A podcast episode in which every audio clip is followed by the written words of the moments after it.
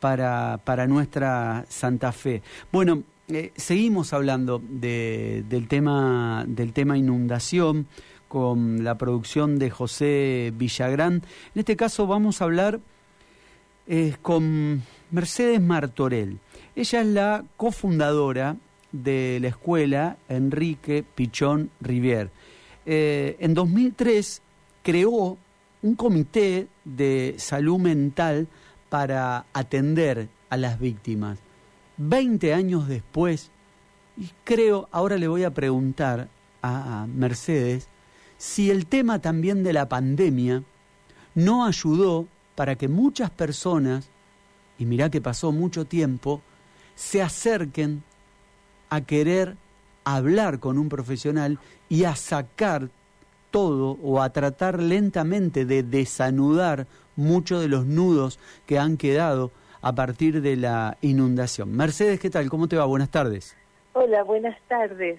Si me permitís, lo primero que voy a decir es que yo no soy la fundadora del Comité de Salud Mental, sino que fui integrante junto con la Escuela de Psicología Social y mis compañeras y compañeros de ese comité. Y desde ahí, bueno, durante un tiempo hicimos algunas cosas y luego ya las desarrollamos por fuera del Comité de Salud Mental. Perfecto, está totalmente aclarado, totalmente aclarado. Te pregunto, a esto que estaba diciendo Mercedes, eh, y a partir de la de la pandemia, ¿no? que, que, que, tanto, además de, del virus en sí, de todas las cuestiones que tienen que ver con la psicología quedaron absolutamente afectados en todos los seres humanos.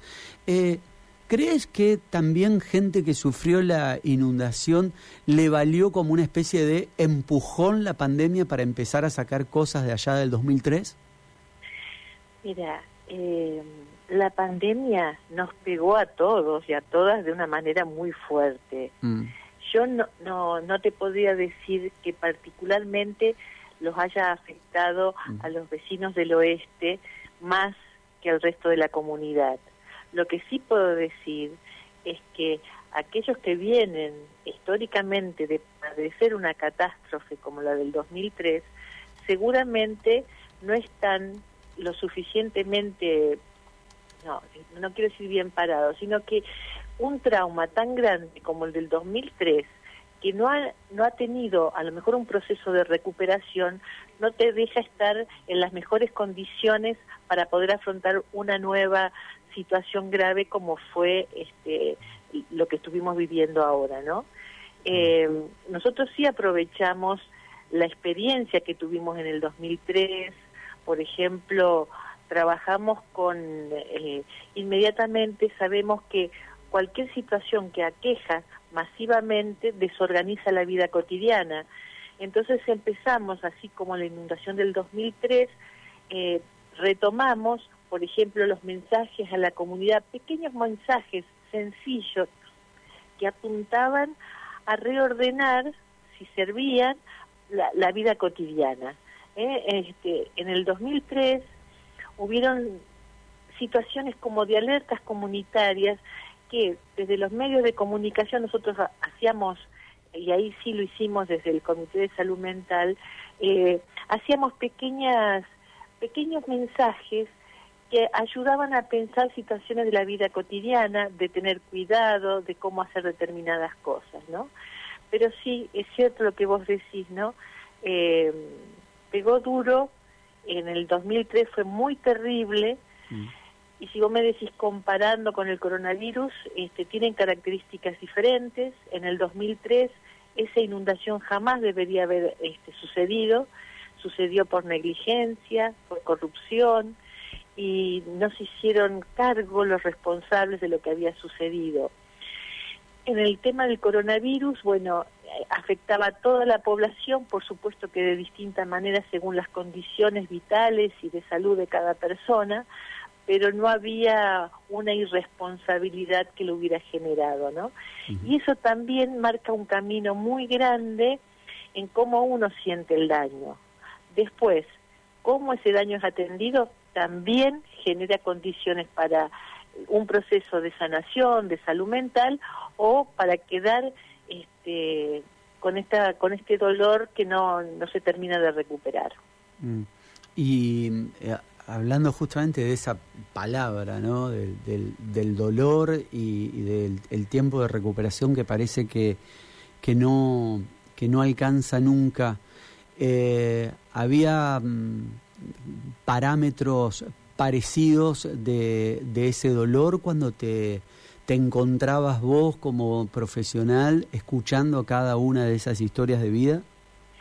En la, la inundación de Sí, sí, sí, siendo decididamente la inundación. Era, era desgarrador es poco decir lo que les pasó. Yo trato de, decir que, que cualquier persona se piense yendo al trabajo, yendo al súper, yendo a la carnicería, hacer un mandado y cuando vuelve ya no tiene más casa ese nivel, porque fue tan masivo, no solamente lo que pasó, sino cómo pasó también, que el agua irrumpió de una manera tan este tan rápida y no nos habían advertido, al contrario, nos habían dicho que estemos tranquilos que no nos íbamos a inundar.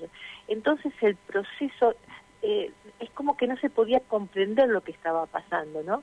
Y cuando se miraba lo que había pasado, además había se acompañaba con mucho sentimiento de culpa de por qué no le por qué no me hice caso a mí que pensaba que capaz que nos podíamos inundar eh, o por qué le hice caso a los que me dijeron que, me quedara tranquila que no me iba a inundar. Eh, fue un proceso muy grave muy grave con muchísimo dolor donde vos no podés entender eh, digamos el el por qué había sido objeto de tanto daño. La verdad que hubo muchísimos daños que se produjeron, porque en la medida que la gente fue entendiendo, la, la, comunidad fuimos procesando, los daños que fueron quedando es por qué algo que no tendría que haber sucedido me sucedió, ¿no? Y entonces eso te genera una sensación de estar a merced de que cualquier otro acontecimiento te pueda suceder, porque quienes son responsables no solo generan el evento en su inacción o en su corrupción o ponerle el nombre que quieras, eh, sino que después, para resguardarse de las consecuencias, lejos de atenderte, de cuidarte, de contenerte, tratan de generar una enorme cantidad de acciones para disculparse, para eludir la justicia, para que los culpables queden impunes. Entonces eso genera mucho daño y cuesta tremendamente eh, eh, producir un proceso de, recuperación. O fíjate que en los primeros momentos, para poder acceder a, lo, a la comida, hubo que sacarse un carnet de inundado. ¿Vos te acordás de eso? Sí.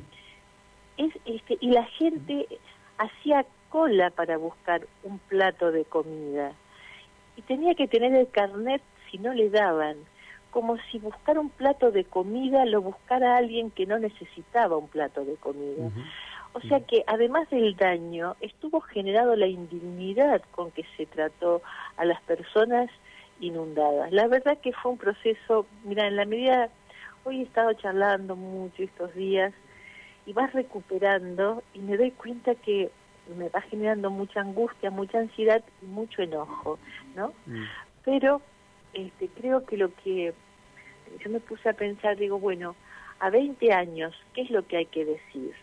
Mm. Creo que hay que decir que lo fundamental es tener memoria, porque eh, los pueblos que no tienen memoria, los pueblos que olvidan, no tienen futuro.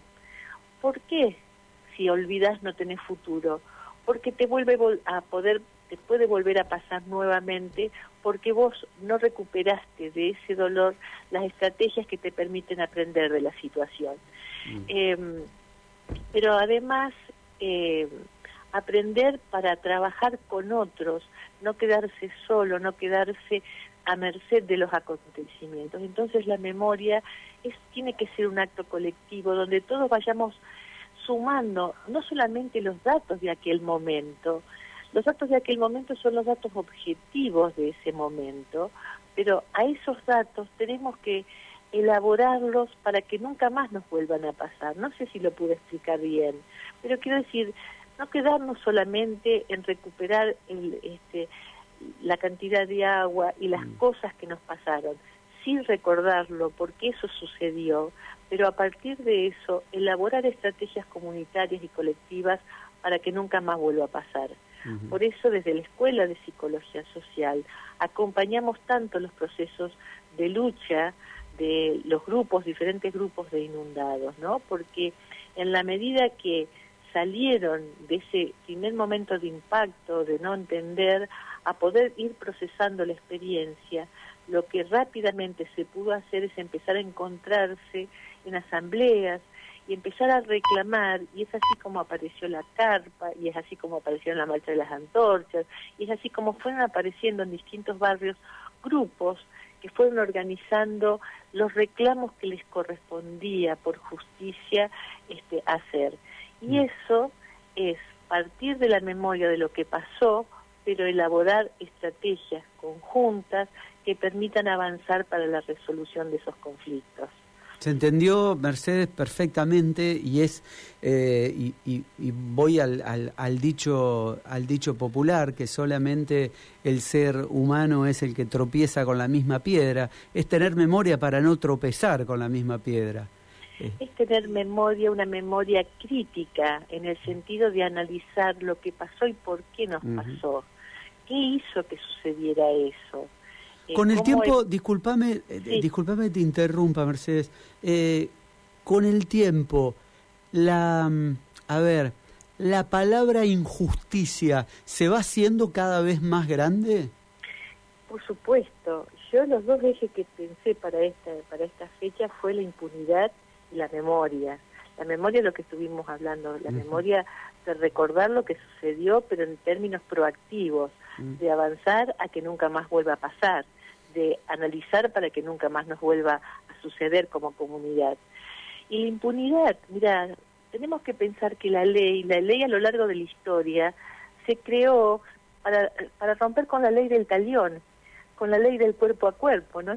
Siempre hay conflictos en la comunidad y la ley vino a ocupar ese lugar en términos de decir, bueno, cuando algo pasa, hay una sanción que trata de recuperar de alguna manera ese daño producido.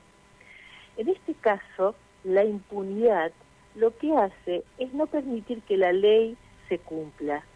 Eh, lo que se impone es la ley del, del más fuerte y por lo tanto la justicia no se puede expresar y por lo tanto eh, eso es un no solamente es que no quedan sancionados aquellos culpables de semejante tragedia sino que a nivel, a nivel de lo social lo que empieza a aparecer es un borramiento de lo legal, de lo ilegal, de lo justo, de lo injusto, de lo bueno, de lo malo, porque al final cualquiera puede hacer cualquier cosa y, o tanto daño y no le pasa nada. Entonces la impunidad tiene una profundidad enorme, no es solamente la sanción a los inundadores, es el daño que le produce desorganizando las relaciones sociales de una comunidad, que empieza a aprender que por más que reclame, hay barreras que le impiden llegar a la justicia que corresponde.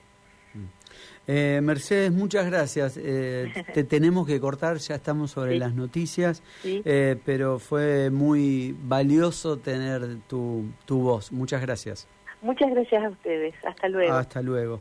Ahí le estábamos escuchando a Mercedes Martorell, que integró ese comité de salud mental.